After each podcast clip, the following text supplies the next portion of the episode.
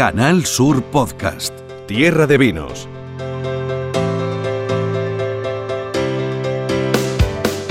Bienvenidos, bienvenidas. Teníamos ganas ya ¿eh? de empezar esta nueva temporada de Tierra de Vinos en la plataforma podcast de Canal Sur Radio.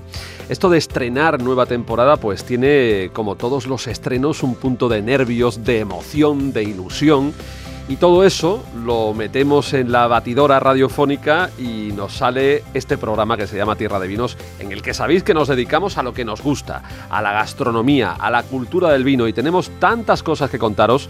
La verdad es que es una alegría, es una alegría volver a estar por aquí. Os vamos a acompañar todas las semanas en esta plataforma podcast de Canal Sur Radio y tenemos muchas sorpresas que daros. Hoy una de ellas es la presencia en el programa de Pitu Roca. Ha estado hace poco en Andalucía y hemos logrado eh, pues compartir con él unos minutos y que nos hable de su pasión por los vinos andaluces, su pasión por los jereces, pero también de su familia, de sus padres, por supuesto, de sus hijos, del seller de Can Roca, faltaría más y hasta de Messi, ¿eh? Nos habla hasta de Messi. Lo vais a escuchar en un ratito en este primer Tierra de Vinos de la temporada. Vamos a recorrer también la geografía andaluza con distintas bodegas, bodegas especialmente situadas en la provincia de Cádiz. Ahora os cuento eh, por qué. Y por supuesto estará con nosotros eh, Pepe Ferrer. Eh, este, este año vamos a continuar con Pepe Ferrer, con mis catas en los próximos programas y también con algunos colaboradores nuevos que ya os iré presentando en próximos espacios o en próximas entregas. Así que nada, comenzamos. Qué ganas teníamos de decirlo ya. Tierra de Vinos. Canal Sur Podcast. Artículo de opinión. Comenzamos.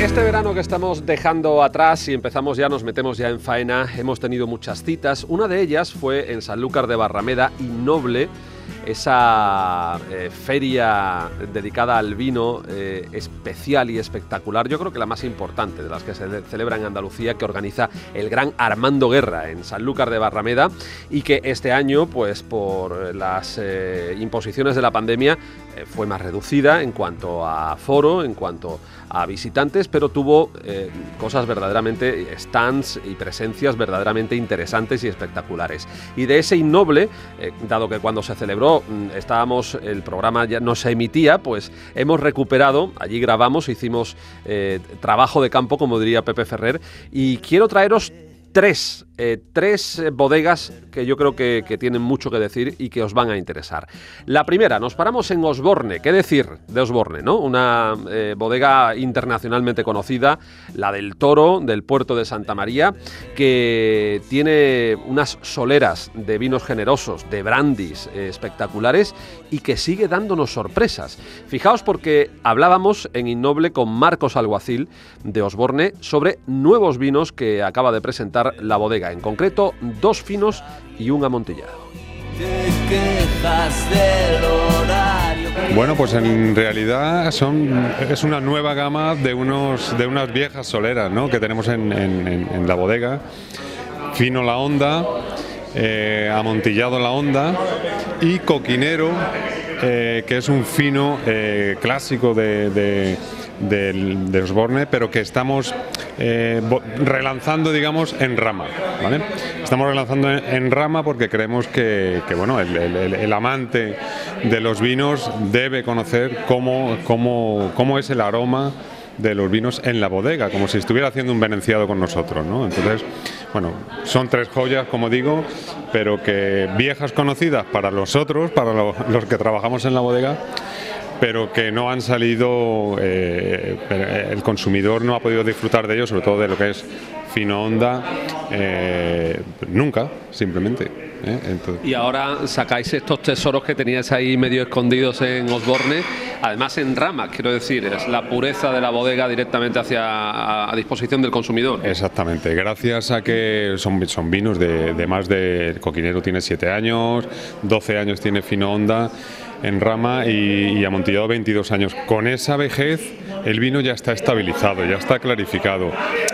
No, mm, digamos que eh, no aporta nada eh, clarificar más el vino y filtrarlo. eh, no, lo que queremos es que directamente sacado de la bota a la botella, el, el- el- el amante del vino pueda disfrutar de, de este vino directamente, sin ningún tipo de, de- de clarificación intermedia. Haciendo una cata virtual rápida para el que ya conozca Fino Coquinero, que es un fino conocido en el marco de Jerez y en el mercado.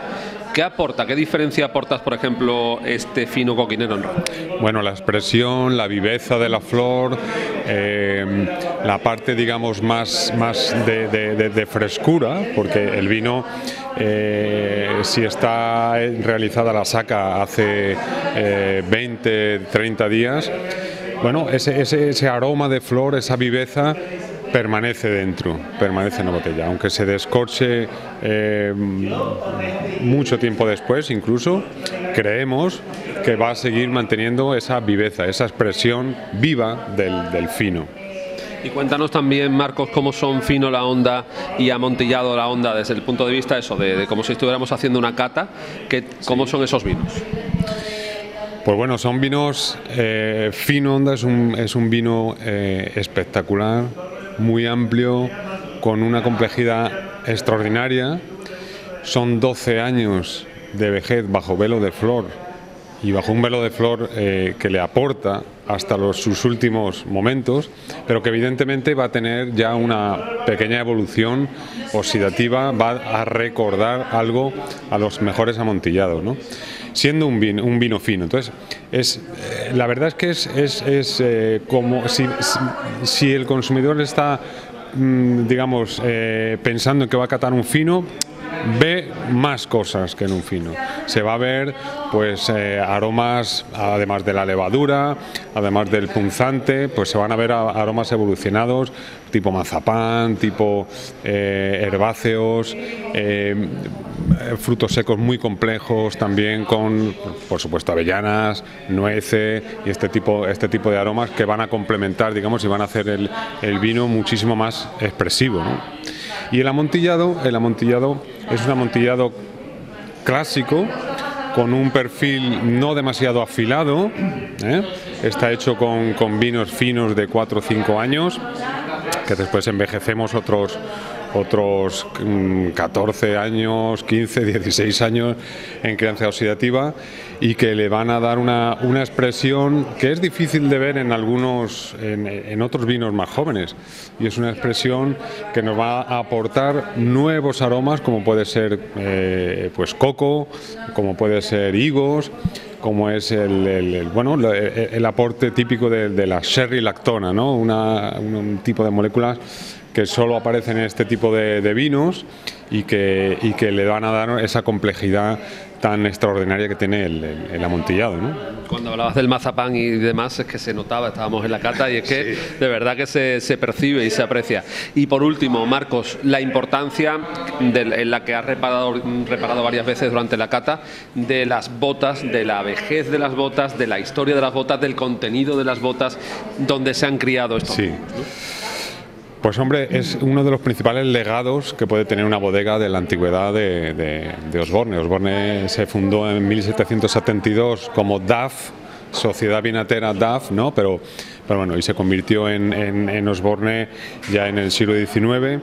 Eh, en la época en la que se estaba invirtiendo en esta, en esta industria, familias como Osborne y eh, Boll, familias alemanas, inglesas, también muchas familias españolas, indianas, que, que estaban invirtiendo en industria, no solo en tierras, sino en industria.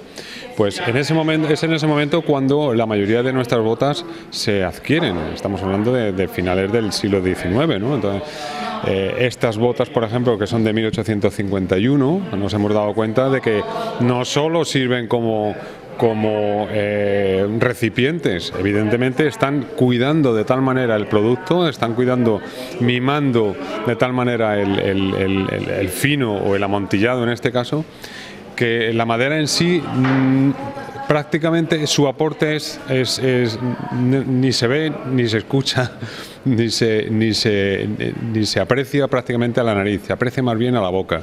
Hay, una, hay un aporte muy silencioso que, que va a estar, digamos, moldeando el vino y dándole pues unas características que no podrían darse con, con una bota mm, más moderna, digamos, más mm, de menos, de menos edad. Entonces, para nosotros es el principal legado que tiene la bodega son las botas.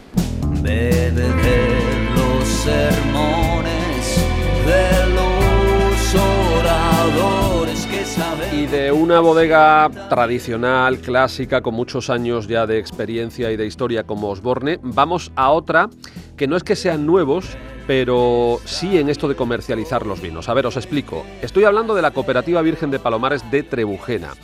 Son hombres y mujeres del campo, viticultores, eh, mm, enamorados de las viñas, de sus viñas, eh, que están en, en la zona de crianza de Jerez Superior, pero que acaban de empezar ya a comercializar sus propios vinos, pues con su uva, con la de la Cooperativa de Virgen de Palomares, han sacado una gama de vinos de jereces, de generosos, y nos pareció interesante. Los catamos además, catamos alguno de ellos, y yo creo que apuntan maneras, pero nos lo contó eh, con mucho más detalle una de, las personas que está llevando a cabo toda esta aventura, como es en la Cooperativa Virgen de Palomares, José Manuel Sánchez. José Manuel Sánchez de la Cooperativa Virgen de Palomares de Trebujena, muy buenas tardes. Hola, buenas tardes. Bueno, estáis en Innoble hoy, digamos, eh, presentando, estrenando, digamos, vuestra vuestra gama de vinos, ¿no? Correcto, porque lo que tenemos hoy aquí en, en Innoble son referencias que hasta ahora no han salido al mercado y la verdad que teníamos ganas, hemos estado haciendo las catas previas y teníamos ganas de que la gente conociera un poco la calidad de los vinos de, de Trebujena, ¿no? Y bueno, por eso no- nos trae el estar hoy aquí en este, en este evento tan chulo. Trebujena, que es muy conocida por el mosto especialmente. Tenéis aquí además el mosto embotellado, el fino, pero ya vemos eso, el amontillado, el palo cortado, el oloroso y el Pedro Jiménez. La gama completa que a partir de ahora ya se van a comercializar. Correcto, ahí en breve tiempo, ahora seguramente cuando salgamos de la vendimia este año, que la tenemos ya en puerta, queremos empezar ya un poco a hacer más en serie la, la gama diferente de, vinos de Jerez que tenemos también en, en nuestra cooperativa, en nuestra bodega. Y poder sacarla ya al mercado porque la verdad que hasta ahora mismo lo- la- el feedback que tenemos de los consumidores está siendo bastante bueno a pesar de que no está a la venta. Estamos haciéndolo solamente en, en pequeñas catas un poco privadas y en eventos de este tipo. ¿Cuál es un poco mm, eh, la nota común de los vinos de, de la cooperativa de, de Palomares? ¿Qué destacarías? ¿Cuál es vuestra marca, digamos, vuestro, vuestra seña de identidad? Yo siempre digo que la seña de identidad y que los vinos de Trebujena tienen mucha identidad precisamente es por la forma de trabajar que tienen las viñas los viticultores. Entonces, eso quieras que no, son un trabajo muy manuales, la cosecha, la recolección es muy manual también y ese mismo que se le da desde el campo al final se nota en la calidad de los mostos. Este año hemos tenido unos mostos excepcionales que es verdad que el resto del marco también los han tenido bueno, pero yo creo que yo diría, me atrevería este año a decir que han sido algo por encima los de los de Trebujena en general.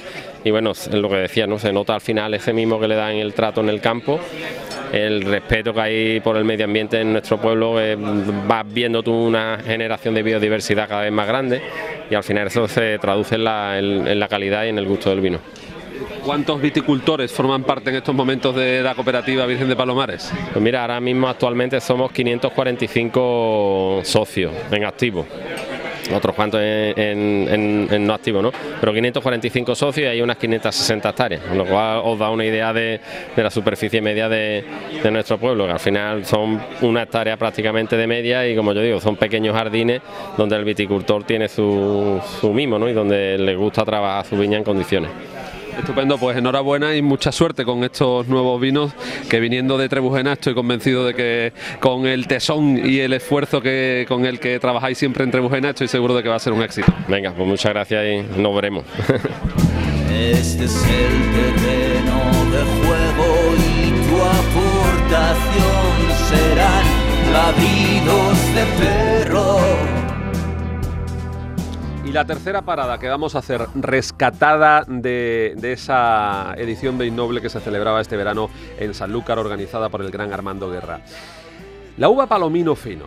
eh, se ha hablado mucho de ella, se habla mucho de ella, ya sabéis que es la base de los vinos generosos en Jerez, pero ojo porque hay una nueva, una nueva corriente eh, que está tomando fuerza en el marco de Jerez, en la provincia de Cádiz en general, que está haciendo vinos tranquilos con la uva palomino. Es decir, se le está dando eh, a la uva palomino una nueva vida. O se está demostrando que no solo es una variedad que nos eh, regala esos extraordinarios vinos generosos, sino que también puede servir para hacer magníficos vinos blancos. En este caso, Meridiano Perdido. Ojo con este vino, ¿eh? A mí me encantó. Eh, lleva la firma de Joaquín Gómez Besser y con él hablamos. Lo que esperan de ti, lo que esperan de ti. Sí, bueno, yo creo que es algo que, que conocíamos y que sabíamos en la zona, pero que quizá nos faltaba dar ese pequeño paso ¿no? a, a darle oportunidad a los vinos tranquilos, porque claro, Jerez siempre se ha llevado el gran protagonismo, pero bueno, yo entiendo que, estamos en un momento muy bonito en el marco y que es el gran momento para enseñar al mundo que la uva palomino no solo sirve para hacer vinos maravillosos, vinos de Jerez, sino que esos vinos bases que después sirven para el Jerez, tan como vino base, sirven para encantar al consumidor, como bueno, estás viendo el éxito que estamos teniendo. En el horizonte además eh, ya se sospecha, se ve y se atisba eh, cambios en las normativas para que este tipo de vinos entren bajo el paraguas de la denominación de origen de Jerez. Sí, bueno, ahí como tú bien sabes hay un trabajo, se está proponiendo en el seno del Consejo Regulador hacer una inclusión de los vinos tranquilos. Evidentemente no es un huevo que hay que echar a freír y hay que esperar y hay que trabajar mucho porque son muchos pequeños detalles los que hay que pulir. Pero bueno, yo creo que hay una hay una gran eh, hay un gran acogimiento por parte del sector a que vinos blancos de calidad, siempre hablando de vinos blancos de calidad, pues acompañen a toda la gama de vinos de Jerez, que al final, oye, pues es una parte del Jerez, sin, sin más, o sea, porque al final los vinos de Jerez, entendidos como fortificados, nacen aquí. ¿no? Para quien no haya probado nunca un vino tranquilo con, con uva palomino, eh, vamos, hagamos una cata, aunque sea virtual, de este meridiano, meridiano perdido. Tienes aquí la añada de 2019 y la de 2020 y hemos notado diferencia por, por la climatología de esos, de esos años, por la pluviometría y por todo. Pero bueno, hagamos una, una pequeña cata para el oyente, para quien nos esté escuchando, cómo es eh, Meridiano Perdido. Bueno, Meridiano Perdido es eh, un proyecto de sacar de la uva y del suelo de Jerez todo lo que podemos obtener y al final encontramos pues que la palomino esa neutralidad que se le ha atribuido siempre está ahí porque es una variedad aromáticamente neutra, pero que sea neutra no quiere decir que tenga ri- riqueza aromática, es decir, tenemos frutas de hueso, tenemos pomelo, tenemos eh, membrillo, es un vino aromático con cítrico, o sea, tenemos una combinación de aromas muy bonita. Y en boca, pues tenemos esa glicerina que nos aporta el, traduciéndolo al lenguaje normal, tenemos esa grasita, esa sensación golosa que, que nos transmite la uva palomino, pero con una acidez y una sapidez que hace que el vino sea al mismo tiempo expansivo y vertical, con lo cual es divertido porque juega la boca y es súper gastronómico porque al final tenemos toda esa complejidad en boca que es lo que es la palomino en, en realidad, ¿vale? ¿En qué momento se encuentra vuestro proyecto? ¿Cuánto es- qué producción tenéis y cómo y dónde lo podemos encontrar? Bueno, pues eh, estamos am- empezando, la primera añada es 19, hicimos muy poquito porque nos pilló pues en, en la situación que nos ha pillado a todos, que os voy a contar. Entonces ahí hicimos 1.500 botellas que las tenemos prácticamente ya colocadas y en el 2020 hemos hecho 3.000, con la idea de ir ampliando poco a poco, con los pies en el suelo, con seguridad, porque evidentemente un proyecto nuevo, eh, yo no soy un soberbio ni mucho menos, yo tenía que convencerme de que al público le iba a gustar y la verdad que está gustando mucho. Y bueno, para encontrarlo ahora mismo, pues Antonio del Mar, en eh, Andalucía de Vinos, pues lo, a nivel online lo venden, voz de boca y después en Jerez, dos o tres bodegas, eh, tiendas de, vino- de vinos de Jerez que ya lo tienen, ¿vale? Canal Sur Podcast. La tuya. Esto es para todos los que saben que a vivir se aprende viviendo, que la vida es dedicarse a vivir. Y el infierno de tu gloria ha pasado por mí. Ahora siento y pienso adentro alegría de vivir.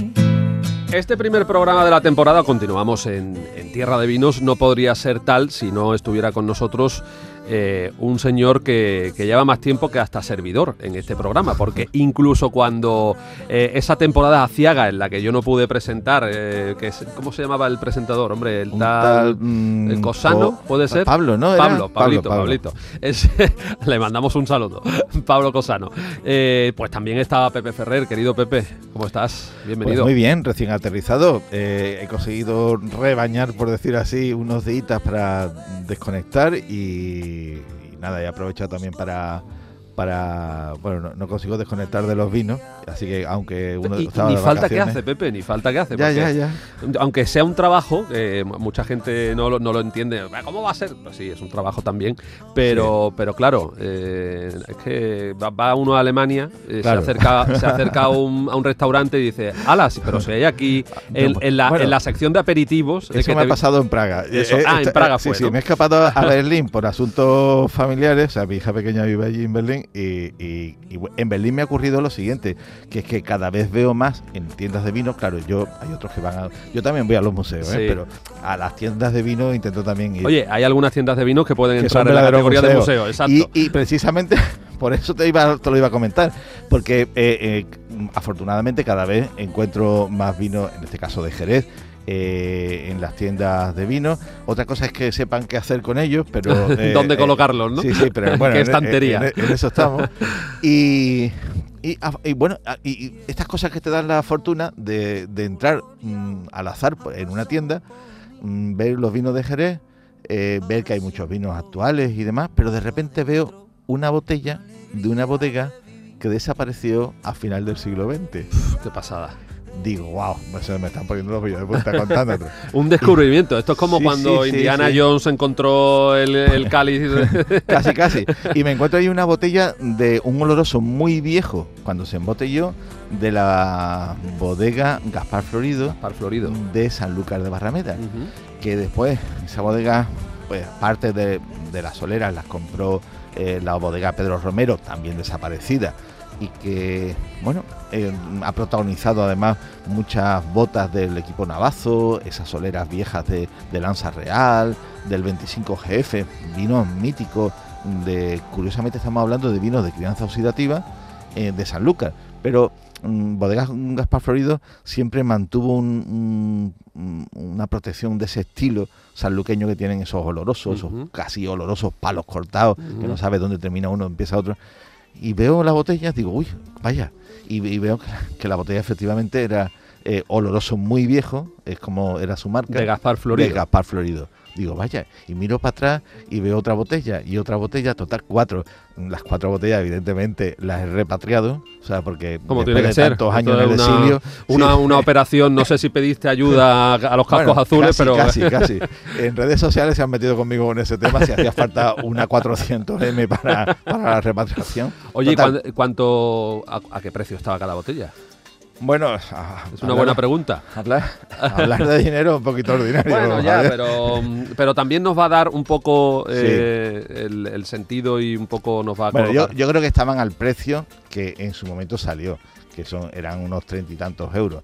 Eso hoy es una ganga. Por eso te, por eso de- te lo decía, o sea, que, que encima has Sí, esto- eso, como el que va a un anticuario y encuentra... Efecto, sí, sí, al precio de, de cuando salió. Estamos hablando de un vino que estoy investigando un poco porque la precinta de atrás del Consejo Regulador es un poquito mm, antigua. Eh, posiblemente sean unas botellas embotelladas precisamente en la década de los 90. Embotellada en la década de los 90 Sí. y ya por entonces era un oloroso muy viejo. Muy viejo, en efecto. es decir, sí, que, sí, sí. que, se, que se le suman pues, pues 30 años más a lo que a lo que tiene a lo que tiene el oloroso ya. Eh, porque Gaspar Florido, eh, ¿hasta qué año estuvo funcionando la, la A ver, bodega? eh, aproximadamente. allí mm, la bodega en la, en la zona del barrio, en el barrio bajo de Sanlúcar, estuvo manteniendo actividad hasta finales del siglo XX, pero poco a poco él fue trasladando las soleras a una finca mm, familiar que tenían, porque bueno, eh, cada vez la actividad era, era menor y demás hasta que prácticamente mm, dejó de, embotellar. Parte de esas soleras, como te decía, la volvió a llevar al barrio bajo eh, en la bodega Pedro Romero cuando le compró parte. Eh, bodegas Alonso en la actualidad tienen algunas, algunas botas del soleraje de Ansa Real, que es un, mítico vino de, Gaspar Florido.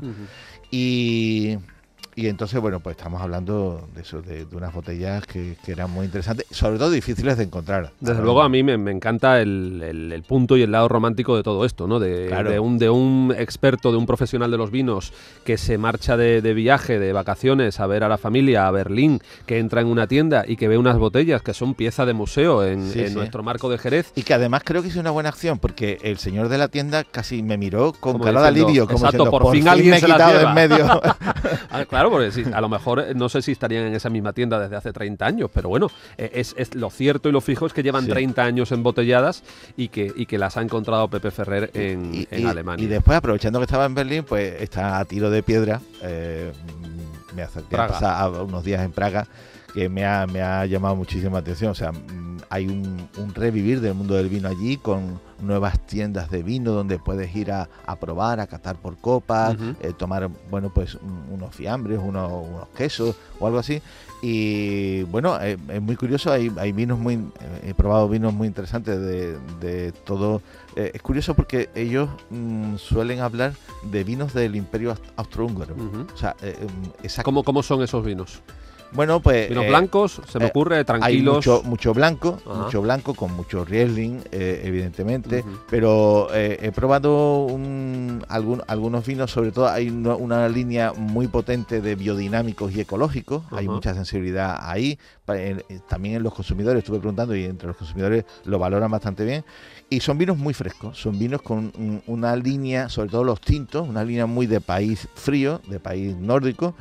Eh, y, que son esos vinos que son muy ligeros a la hora a la hora de beber, muy muy fáciles de, beber. Y allí, bueno, pues mm, cuesta más trabajo encontrar vinos nuestros por, en los restaurantes y demás, pero mira, en el Café Imperial, que, es algo que siempre eh, veo como un gran recurso para el viajero que vaya a Praga, eh, bastante desierta, un momento muy bueno para, para visitarla.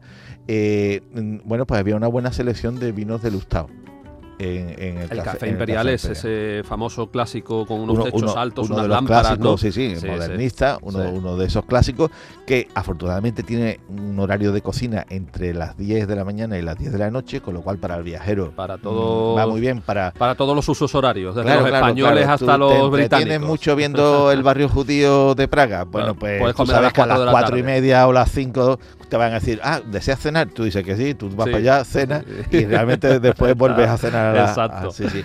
Y, bueno, y gastronómicamente hablando, que siempre es algo que también a nuestros oyentes le puede... He visto un formato muy curioso en Praga de, vamos a llamarle restaurante bistró, que son las carnicerías restaurantes. ¿Qué me dices? Sí, sí, yo eh, creo que es algo eh, muy interesante. aquí, lo, aquí, lo, más parecido se me ha venido a la cabeza son eso, esas casas del jamón que hay, que son charcuterías.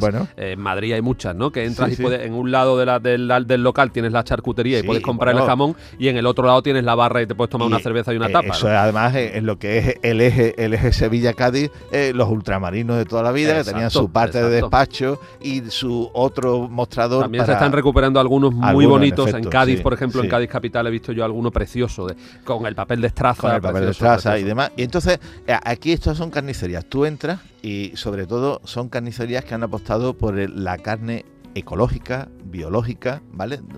De respeto al animal, de bueno eh, entonces de bienestar animal y, y, demás entonces ves todo un escaparate precioso donde tú puedes comprar la carne para llevarte a la casa o bien te lo dicen, mire usted, eh, mm, esta chuletita que me ha gustado y esa patita de cordero, y entonces te la preparan en la cocina y te la llevan a la mesa y tú la comes allí con una selección de vinos, cerveza y demás que, que tienen. O sea que ellos te cocinan lo que tienen en la carnicería. Qué bueno. ¿De acuerdo? Y te hacen. Entonces, bueno, me parece una cosa muy, muy disfrutable, desde luego. Y muy interesante, sí, sí, sí. Eh, yo me, me, estaba acordando de. No tiene nada que ver pero parecido es estos mercados de abastos, cada vez hay más. Yo recuerdo una experiencia Sí, en el de Santiago de. Compostela, en el que tienes las tiendas gourmet o tienes, eh, te pasas por, por la parte del pescado, compras el marisco en Galicia y eh, en la misma plaza tienes un bar, un local de, de restauración que te dice, oiga, yo le, co- le cuezo el, el- Sí, el sí. marisco, usted se gasta en albariño o en lo que sea, el vino lo paga y tal,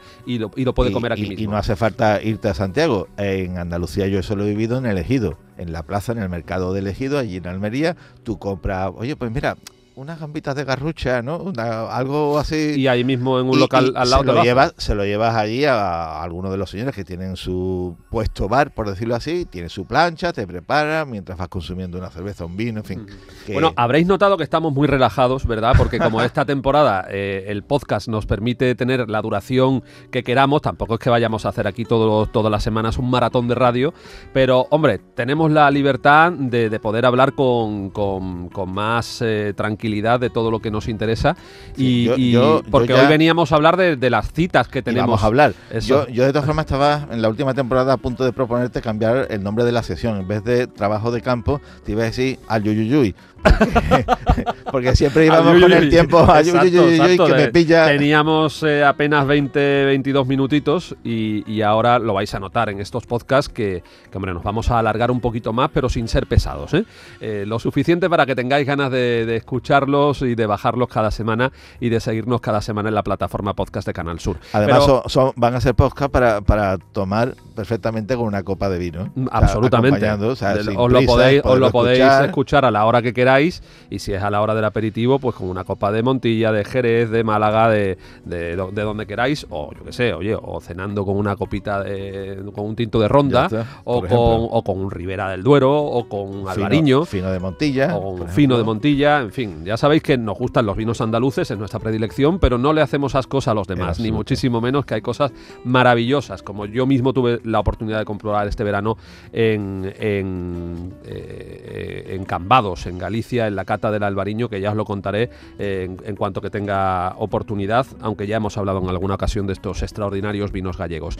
Y, pero claro, es el primer programa, yo quería que, que Pepe nos contara cuál ha sido su periplo veraniego, porque es muy interesante, al margen de, de actividades profesionales, de la cata en El Guerrita, en la taberna Bueno. del Guerrita, y, y de, de- de eso que no has, no has parado tampoco. De, No, no, no, por eso te digo que he conseguido al final coger unos días para poderme escapar. Es, ya que hablas de la cata del Guerrita, eh, bueno, pues eh, con el programa de catas de la taberna del Guerrita, eh, me pasa un poco como con Tierra de Vino, que soy un poquito el decano también del cartel. ¿no? Yo, yo creo que es por la, también el tema de canas. ¿eh? Yo creo que el tema Bueno, de más, canas. más quisiéramos muchos estar como tú estás. Y a antes de edad. pasar, vaya tela. Mm, y, y- no quería dejar pasar, antes de, de comenzar con la agenda del próximo trimestre, eh, para comentar, eh, fue una experiencia muy interesante la que tuvimos el 14 de agosto, porque trasladamos la cata por todos esos temas del COVID y demás. eh, pues Armando me propuso hacer una cata cena, una cata maridada, cena. En, en la viña y fue genial. Eh, creo que mm, Me, han- me han llegado los ecos, los ecos de, marco- de sociedad. Sí, sí, sí. En el marco de Jerez estamos, eh, cada vez estamos mirando evidentemente mucho más a, a la viña. Mm, No la gente del vino, que siempre, la gente que elabora vino siempre ha estado muy pendiente de la viña, sino los que vivimos alrededor de, de- de este marco de Jerez. Eh, el fijarnos en el gran potencial que tiene mm, nuestro campo, nuestra, nuestra viña, para otras actividades. Por ejemplo, esta catacena, eh, muchos de los asistentes, eh, casi 50 personas en las viñas de los hermanos blancos de la bodega La Callejuela, uno de los puntos más altos de San Lucas de Barrameda, donde podíamos dominar la, o sea, la visión, veía hasta Macharnudo, Jerez, El los Coto, gran- supongo. los grandes pagos, el Coto, la punta de Malandar, en la desembocadura del Guadalquivir Qué maravilla. pero es una San Lucas absolutamente desconocida, la, la San Lucas de, de la viña, ¿no? Y bueno, se decoró aquello perfectamente en una casa antigua de viña. Eh, y muchos de los asistentes que venían de fuera de Andalucía decían, pero es que no nos hace falta ir a la Toscana. Claro. Es que claro. el atardecer, ese atardecer sobre las viñas, sobre esas lomas suaves de, mm, de- que, que conforman nuestro marco de Jerez, fue con una espectacular. copa de manzanilla en la mano. Es que eh, uno de los pecados capitales de- de- del marco de Jerez, que no sucede en otros lugares, y, que sí se puede repetir eh, en, algunos otros puntos, es que hemos vivido de espaldas a la viña, hemos eh, vivido a lo mejor centrados en la bodega, centrados solo en el vino. Esta pendimia también eh, tuvimos la oportunidad, es algo más habitual ya en los últimos años, que una bodega como González Vías nos invitara un poco pues a ver in situ el, trabajo de la viña. Nos llevó a una finca, por cierto, a, bueno, a Macharnudo, al pago de Macharnudo, a una viña donde por cierto se está haciendo, se había cultivado ya por primera vez ecológico, eh, eh, con lo que habrá un tío Pepe ecológico en el plazo de cinco años aproximadamente. Y hay un tío Pepe kosher. Exacto, hay un tío Pepe kosher y ahora va a haber un tío Pepe ecológico, pero es que eso forma parte de esta cultura del vino y yo creo que ha estado absolutamente infrautilizado o hemos estado de espalda he escuchado multitud de ocasiones a las administraciones hablar de, crear una especie de, ruta, de recorrido, de que de integrar la viña, pero eso no, está conseguido. Hay, hay cuestiones, hay mm, me da la sensación y por lo que veo, hay iniciativas privadas puntuales que lo están haciendo muy bien, pero no está no se no se está fomentando yo creo lo suficiente. Y como la que tú acabas de contar no que, es maravilloso. Yo, creo que hay un potencial tremendo y creo que ahí se ha, puesto una primera piedra en esa experiencia que tuvimos porque bueno se usa muchas veces las viñas en gran, grandes casas de viña para eventos de boda historia y demás pero bueno eso ya son eventos más. Pero el hecho de convocar una cena una cata con la gente tiene un interés tremendo y ponérselo fácil bonito mm, bueno, se disfrutó muchísimo, la gente lo pasó muy bien y creo que es ya una primera piedra. Bueno, Pepe, que nos ponemos con la agenda. Eso, que, nos ponemos tú y yo a charlar y, no, y nos dan aquí las uvas. Eh, nunca mejor dicho, lo de, lo de las uvas. Eh, te iba a decir que empezamos, estamos empezando el curso y, hablábamos en estos días para preparar este primer programa y, bueno, hemos llegado a la conclusión de que lo mejor es ofreceros un poco las citas más destacadas que tenemos, por lo menos en este primer trimestre que tenemos por delante, hasta Navidad de citas enológicas y gastronómicas que tengamos a nuestro alcance y, eh, que, que lleven el sello de la recomendación de Pepe Ferrer. Yo creo que hay que empezar, evidentemente, con, con la fiesta de la vendimia en Jerez. Que acaban de comenzar. El, marco de Jerez pues tiene prácticamente un poco la mitad de lo que es el viñedo andaluz, unas 7.000 hectáreas, 7.000 y poco hectáreas. Eh, y, y bueno, de hecho, pues mm, evidentemente pues eh, tiene un peso tremendo la vendimia en la zona. Yo creo que el eslogan de la fiesta de la vendimia este año y ya para el año que viene sería venta de bebidas del, del 4 al, al, al 19, ¿no? Al, 19 al 19 de septiembre, ¿no? Eh, no vamos a parar en esta zona no se va a parar. Eh, la, vendimia ha comenzado ya, ha sido bastante temprana. Mm. Eh, de agosto. El Consejo Regulador valora que va a haber un 10% más de producción y que la calidad de la uva va, eh, aparentemente ahora mismo todos los controles que se están haciendo es muy buena. Y comienza, bueno... Comenzaron el sábado con la pizza de la uva. El sábado con la, con la, con la pizza de la uva eh, que en la Alameda Vieja de, Jerez, con un homenaje entrañable, evidentemente, a una señora, una gran mujer del vino, que es Pilar, que era Pilar, Pla, de, bodega eh, Maestro, Sierra, ¿no? Entonces, eh, se está se, celebra también del 9 al, al 11 de septiembre la, el ciclo de copa en copa de, los claustros de Santo Domingo. Me encanta, ¿eh? O sea, Me encanta. O sea, eh, estar en un claustro absolutamente, o sea, un claustro un convento dominico, dominico, eh, lleno de mesas de las distintas bodegas eh, para poder catar, para poder hablar con los enólogos. es, una experiencia que todo aficionado al vino debería, debería venirse a disfrutar en, esos días a, a Jerez. Después tenemos también las catas magistrales eh, otro espacio mm, fantástico, el, Alcázar, de Jerez, que están del 16 al 18, donde se une alta cocina, cocina, eh, vino y flamenco, ¿no? O sea, eh, son una jornada, yo la, experiencia que tengo, porque me toca conducir alguna de ellas, este año además tengo la suerte de, de conducir eh, dos, dos bodegas que me parecen, bueno, hemos hablado de, la bodega González Vías, con lo cual me toca lidiar mano a mano con don Antonio Flores, bueno, bueno, cartel de no hay billetes. Sí, sí, yo voy de sobresaliente, voy por, espero que no le coja el toro al maestro, y, voy de, sobresaliente, con lo cual, bueno, es, es la cata, la cata magistral que cierra el ciclo, que vamos a tener el 9, el 9 de septiembre en Bodegas Lustao, con el enólogo Sergio, Sergio Martínez. Después otra en la que yo también voy a participar, que es la de Bodega José Esteve, que eh, el Victoria Frutos se va a traer toda la ganadería de Valdespino, o sea que, que, bueno, es genial. Buena la- ganadería. Toda la ganadería de Valdespino de, de este grupo Vinícola. Esteve. Eh, después tenemos el 11 de septiembre William Humber con Paola Medina eh, como, como enóloga. Y después en la segunda semana eh, arranca con Bodega Fundador el 16 de septiembre con su enólogo Antonio Florido. El 17 de septiembre Bodega 10 Méritos con Miguel Flores. Y de, la casta de los flores, de- del de, de- que esto como el flamenco, ¿no? De- del encaste de la familia de los flores. Y el 18 de septiembre, como decía, que clausuramos Antonio, Antonio González Flores y yo con, con González. Antonio Díaz. Flores que ha estado estos días, lo veía por las redes con el Sherry Master de Tío Efecto, Pepe, sí, eh, sí, en el que de los una- eventos. Un, un- un acontecimiento para los aficionados y ya profesionales del vino espectacular. Y lo, ha vuelto a abordarlo, me dicen. ¿eh? Claro. Tenemos también la Cátedra del Vino eh, con Paz Ibison, eh, un periodista jerezana que tanto ha divulgado el mundo del Jerez. Y eh, el concurso infantil me parece muy interesante porque el sábado 11 tenemos a las once y media de la mañana en este mismo lugar del claustro de Santo Domingo el concurso infantil de venenciadores. Eh, es muy bueno porque es una forma de que lo- los niños y niñas se vayan un poco iniciando en este mundo del Acercando a la cultura. sonando todas esas cosas. ¿no? O sea que pues, creo que un programa como eso, para venirse a vivir a Jerez durante unos cuantos días para todos los wine lovers que, que siguen Tierra de Vino, ¿no?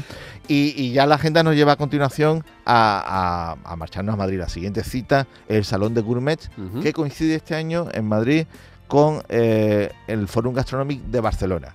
¿Vale? Son dos eventos que se van a celebrar del 18 al 21 de octubre.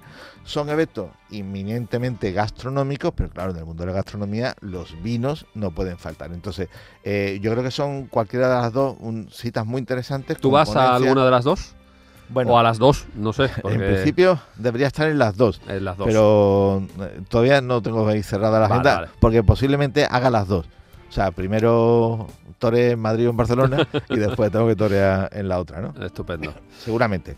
Eh, yo creo que son citas interesantes para los aficionados. Aparte de que a todos los amantes del vino les va a gustar la gastronomía y puede ver nuevos productos, nuevas, nuevas cosas, eh, siempre estos dos salones, estos dos eh, centros, puntos de, de encuentro, van a, a ofrecer eh, catas, van a eh, Tienen un apartado, un digamos, apartado de vino, sí, dedicado sí. al vino exclusivamente. En, En ambas, en ambas plazas. En ambas digamos, ¿no? plazas, en ambas plazas, sí, sí. El Eh, Forum Gastronomic de Barcelona y, Foro y el, Gastronomic de Barcelona. y el Salón Gourmet de Madrid. el Salón Gourmet de Madrid del 18 al, Al 21, de octubre. Vale. ¿De acuerdo? Eh, son citas en tres semanas porque son citas para profesionales. Ujú. Pero bueno, eh, seguro que hay muchos profesionales que nos escuchan que... que Sí, que lo tienen ya apuntado en su agenda, seguro. Después, eh, aquí sí voy a ir yo también, que estoy seguro, me voy a Oviedo. Eh, Qué bonito, tenemos Oviedo, Dios mío. el concurso mundial de quesos, donde... Ahí, ahí es donde me dijiste que me ibas a llevar. Bueno, a ver, vamos, vamos a ver qué hacemos. Eh, el World Cheese Awards, que es el concurso mundial, el más prestigioso, donde se eligen los mejores quesos del mundo y demás, y que he tenido la fortuna de que me han vuelto a llamar para ser jurado internacional. Oh, qué maravilla. Sí, sí, habrá que... Es complicado, ¿eh? Esto de catarse a lo mejor 75 quesos en No, no, tres seguro, horas durante la mañana, seguro. el estómago y- termina... y con el sabor del queso que es tan potente que Ah. muchas veces, bueno, en las catas de vinos nos tenemos que enjuagar la boca o comer Sí. un pico o algo para, para poder, para seguir diferenciando. ¿Cómo hacéis con los quesos? Eh, manzana y zanahoria. Manzana y zanahoria, es lo que coméis entre queso y queso. En efecto, hay bastones, bastones de manzana verde, ¿vale? O bien eh, bastones también de zanahoria que te permiten masticar, eh, Eliminar el- registro de sabor y eliminar los restos del anterior queso. Porque, claro, el queso no es como el vino, el vino tú lo tragas, más o menos está Sí, impregnado el, el- paladar, El, queso te deja pero en el la queso boca. se te claro. quedan trozos y Todo. demás, y entonces cuando tienes que cambiar, ya te digo, no es, no es una cosa sencilla, lo que pasa es que es una experiencia realmente espectacular. Y hay, bueno, y también hay quesos que, que los menos, pero hay veces que te puede tocar un queso mm, un poco, vamos a llamarle, incomible. O sea, o sea, que el productor está muy no ilusionado. se lo comen ni las ratas, vamos. Claro, claro, yo en el anterior concurso que tuve la oportunidad de ser jurado en San Sebastián, eh, claro, había uno de un productor italiano que, que una de dos. Había, que tener bemoles. ¿no? O el productor estaba un poco tocado o por el camino el queso se estropeó, ¿no? Pero claro, y además como hay quesos con esos aromas tan profundos, tan historia, Claro, pues, mm, de esto que no sabes que si, no sabes es- si es así o es que está malo. O sea, efecto, o sea, no sabes, pero toca sufrir a veces, Ya, ya, ¿vale? ya me imagino, Y entonces nada, se soluciona con unos bastones de zanahoria o con, con un trocito ¿Qué de fecha es el World eh, Cheese? Del 3 al 6 de noviembre. Awards. Y va a haber un apartado muy importante sobre el mundo de los vinos y su juego con los quesos. 3 al 6 de no- Espérate que me Del lo- 3 me al voy a- 6 de Me lo voy a noviembre. apuntar. Sí. Coge después del puente del, do- de- del 1 de noviembre. O sea, no. Y, y, bueno, eh, Oviedo, mm, Asturias. mm, ¿qué, qué vamos a decir, no? O sea, que, que- que realmente para el mundo de la gastronomía es algo. Gloria bendita. Oye, y volvemos. Volvemos a Andalucía, volvemos a Jerez, porque del 6 al 14 de noviembre se lía gorda, por decirlo así, sería la mundial, porque se celebra la International Cherry Week, eh, el evento que como ya conocemos cada año se celebra aproximadamente en esta misma semana de noviembre y que reúne eventos alrededor del mundo de Jerez, el mayor evento, eh, eventos a lo largo del mundo. El año pasado recuerda que mm, tuviste eh, la, pa- la participación en la cena que organizamos de la Fantástica, Week, fantástica. una cena con productos gaditanos y vinos de Jerez. Este verano había quien, un, un amigo tuyo, Sí. eh, eh, y ya mm, puedo decir que también mío, que me recordaba este verano que nos había visto en aquella retransmisión en, en streaming Sí, sí. Y, y que bueno, yo creo que todo el que se enganchó a, a aquella retransmisión disfrutó muchísimo. Pues hay, hay eventos a lo largo, a, a lo largo y ancho del mundo. Eh, ya se están comenzando a registrar. Yo invito también a todos los aficionados al mundo del vino de, Jerez a que organicen su evento. Puede ser un eh, evento entre un grupo de amigos amantes del vino que convocan y se reúnen un día para catar y eso suben, entran en la página web de la, de la International Sherry Week y registran su evento. Eh, y eso pues, tiene una difusión, eh, se incluye en el mapa de, de- de eventos mundiales y eh, bueno, y a lo mejor si lo quieren hacer abierto, pues tienen más amigos que, que se apunten al tema. También yo animo a los hosteleros, a los hosteleros para que, pues mira, por ejemplo, el otro día me llamó un restaurante de Vigo que quiere organizar una semana de un menú maridado 100% con vinos de Jerez durante esa semana. Qué bonito. Bueno, pues y, eh, ya está Vigo, que como se entere el alcalde, le va a poner un foco, un foco para que lo vean desde Nueva York al restaurante. ¿no? La Eh, iluminación. esto de un evento, un evento mundial eh, en el que participa Vigo, pues ya está, ¿no? Y pero también en esa semana tenemos el- la, gran cita, yo creo que para los am- amantes del vino de Jerez, que en, en Andalucía y del resto del mundo, que es Copa Jerez Forum and Competition, Ujú. 9 y 10 de noviembre, donde vamos a tener ese concurso internacional con ocho países que vienen con su cocinero y su sumiller para defender ante el jurado en el Teatro Villamarta, ya por segundo año, en el Teatro Villamarta, eh, pues su, su maridaje. Y aprovechando estas citas, se celebra también el Fórum Copa Jerez, donde durante un día completo vamos a asistir a ponencias, mesas redondas, debates sobre temas de interés, sobre novedades, sobre asuntos que reflexionar en este momento en los vinos del marco y tendremos invitados internacionales y también locales evidentemente que donde poder contar las cosas ¿no? cita del 6 al 14 de noviembre International Cherry Week y Copa Jerez Forum and Competition el 9 y el 10 de noviembre y la gran cita que cierra el trimestre eh, pues tenemos que irnos de nuevo al norte a San Sebastián Gastronómica del 14 al 17 de noviembre que también tienen un apartado solo para lo que es ponencias de vino eh, y donde bueno pues tienen citas generalmente allí hemos tenido la oportunidad de asistir a grandes grandes catas y demás por ejemplo de nuestro gran amigo Pitu Pitu Pitu Roca, Roca. que por, por cierto es el presidente del jurado de Copa Jerez del Ah, el presidente del jurado. Sí, sí, sí. Oye, pues me viene, me viene pero que ni pintado que nombres a Pitu Roca, porque como tú bien sabes, hace unos días tuvimos la oportunidad de estar con él en el ciclo Sumillería Efímera que organiza Armando, Armando Guerra en Barbadillo. eh, dentro del programa de actos del 200 aniversario del segundo centenario de, de Barbadillo. Allí te echamos mucho de menos, pero tú estabas por tierras estaba, alemanas. sí. Y, y allí eh, pudimos tener un, después de una cena absolutamente espectacular, maridada toda con vinos de, de Barbadillo, excepto un vino francés que se trajo eh, Pitu, que dijo que solo recibía tres botellas, seis botellas cada tres años. Te lo voy a buscar porque no recuerdo ahora, no recuerdo ahora el nombre. Eh, pues eh, imagínate, y con Pitu explicando el maridaje de, de- de- de un obispo gascón, por ejemplo, ¿no? con, con los platos del Seller de Can Roca. Él se trajo a tres cocineros del Seller de Can Roca y estuvo ayudado por, por los profesionales del restaurante El Espejo, ¿eh? de Tallafigo y demás, de, de Sanlúcar de Barrameda. O sea, fue una cosa mm, formidable e inolvidable. Y, y allí al final le dijimos, oye Pitu, ¿nos puedes atender cinco minutos? Y por supuesto que nos atendió. Algo más de cinco minutos en una entrevista que, que, bueno, ya la hemos colgado en, en Binomio, en el blog de Binomio, pero que yo quiero que ahora escuchen todos los oyentes del podcast de Tierra de Vinos en Canal Sur y que estoy seguro que a ti te va, te va a encantar porque en el blog de Binomio la hemos colgado, por cierto, con una foto tuya, Sí, fantástica de Pitu, sí. En, en la que está sosteniendo un, un Una- trozo de albariza. Un trozo de albariza de macharnudo que conserva y que tiene en su bodega. Esa foto está hecha en la bodega del sello de Can Roca. Una de las cosas que nos dijo es que tiene unas 85.000 botellas de vino en su bodega del Seller Sí. de Can Roca y que un, un buen número de ellas son de Jereces. Tiene 200 referencias de, Sí, de diferente. Y hablamos con él del Jerez, de la familia, hablamos hasta de Messi. ¿eh? Hasta de Messi. Bueno, Lo escuchamos venga, pues adelante, será un y placer. hasta la semana que viene, Pepe. Nos vemos. Venga, nos quedamos con Pitu Roca.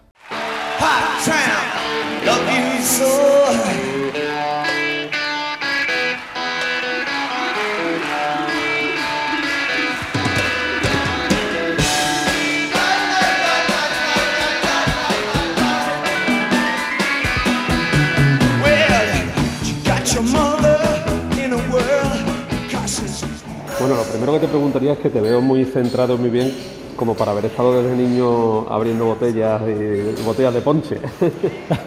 El ponche, el ponche son recuerdos de infancia, de ese bar en el que yo andaba corriendo a escondidas a probar todo lo que era, todo lo que estaba detrás de las botellas, ¿no? Y era como hacer viajes ah, geográficos, ¿no? Y es verdad que el ponche era muy amable, era generoso, era fácil, bebible y juntamente con la quina simbolizaban mi entrada en el mundo de Andalucía, seguramente.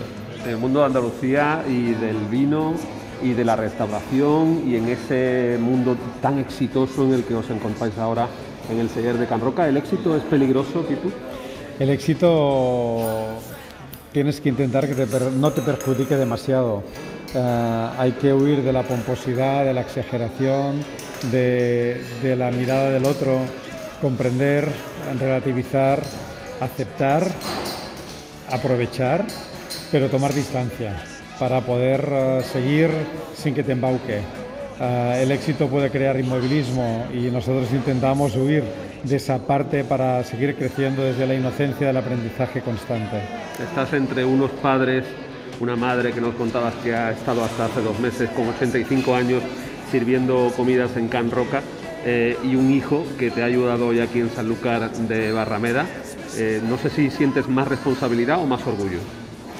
No, el orgullo de poder situarme en una mirada eh, bonita de lo que está viviendo la gastronomía hoy, de sentirnos reconocidos, excesivamente reconocidos, no hacía falta tanto, pero lo agradecemos, pero no hacía falta tanto, con, con la situación probablemente mirando de que mi hijo puede ver el esfuerzo de mis padres y que nosotros somos solo un, eh, engranaje entre dos generaciones que necesitan ah, buscarse, ¿no?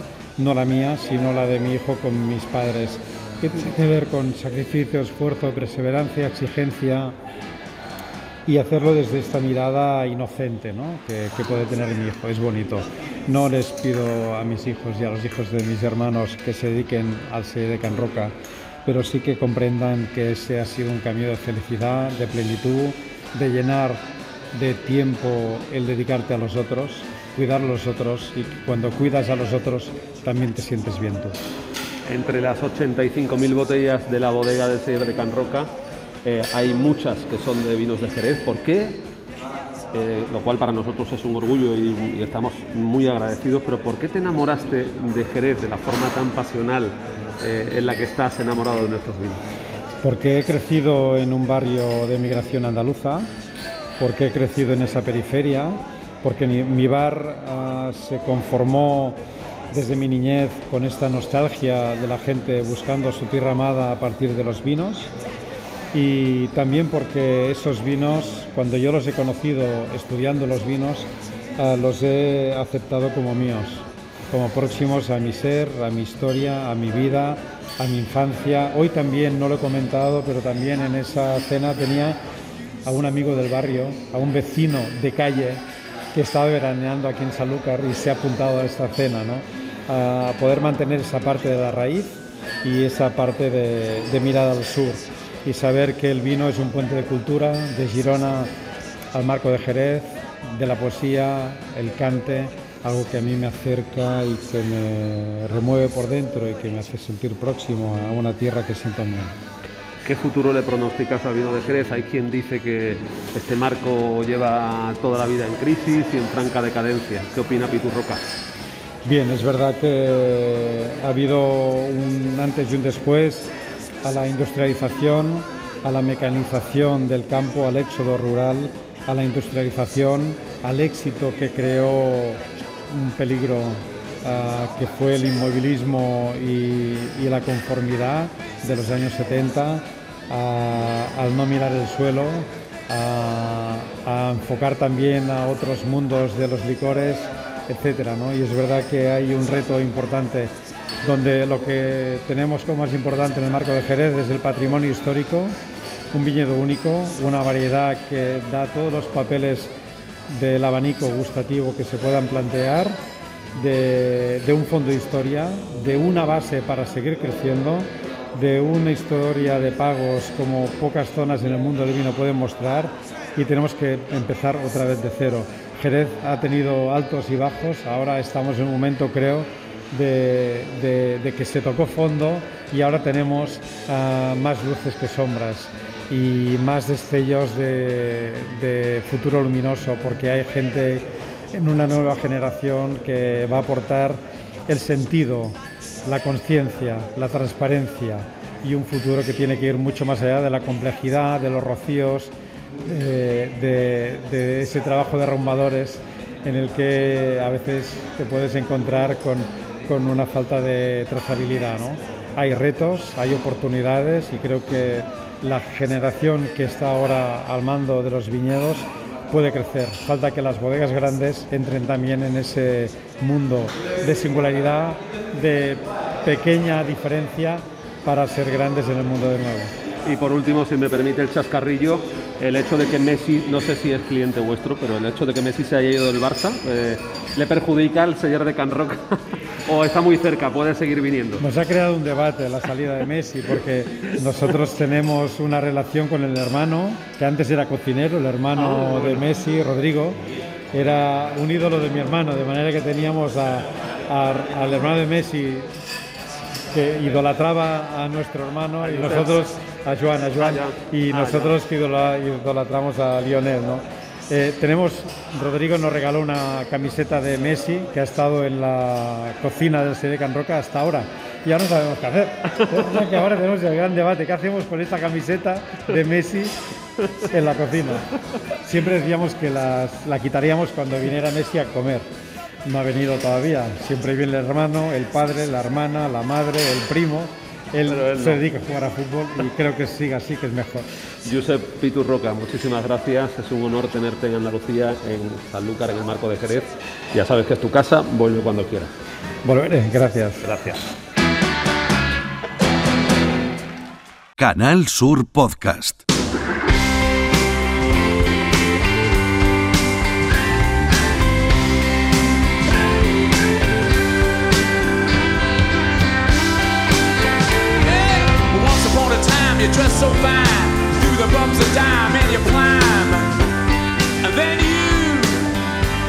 bueno, pues hasta aquí hemos llegado. Hemos llegado esta semana en esta plataforma podcast de Canal Sur Radio, en este Tierra de Vinos, que ojalá os haya gustado, que sabéis que repetimos cada semana aquí en la plataforma podcast de Canal Sur, que nos podéis encontrar siempre que queráis. Estas canciones, como esta por ejemplo, eh, esta canción que es un clásico, Like a Rolling Stone, mm, esta y todas las que suenan en el programa y las que sonaron en la temporada pasada, las podéis encontrar, ¿eh? las podéis encontrar en un en una lista de reproducción que tenemos en Spotify. Solo tenéis que poner Tierra de Vinos y ahí encontráis todas las canciones que suenan en nuestro programa, por si os gustan. Nosotros intentamos pues que haya variedad, ¿eh? desde La Alegría de Vivir ¿eh? con Pepe Ferrerantes hasta este Like a Rolling Stones de los Rolling Stones que obviamente tiene un sentido. Ya sabéis que hemos despedido a Charlie Watts, el batería de Rolling Stones, hace tan solo unas semanas y yo creo que no hay mejor forma hoy de cerrar esta entrega de Tierra de Vinos que con eh, los Rolling y con este Like a Rolling Stone. La semana que viene más en Tierra de Vinos en la plataforma podcast de Canal Sur. Pasadlo bien.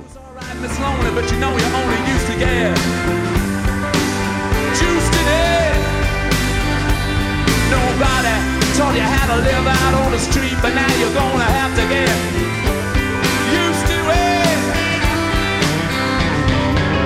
You see, you never compromise with a mystery trampling at you. Realize that he's not selling any alibis. As you stare into the vacuum of his eyes and say.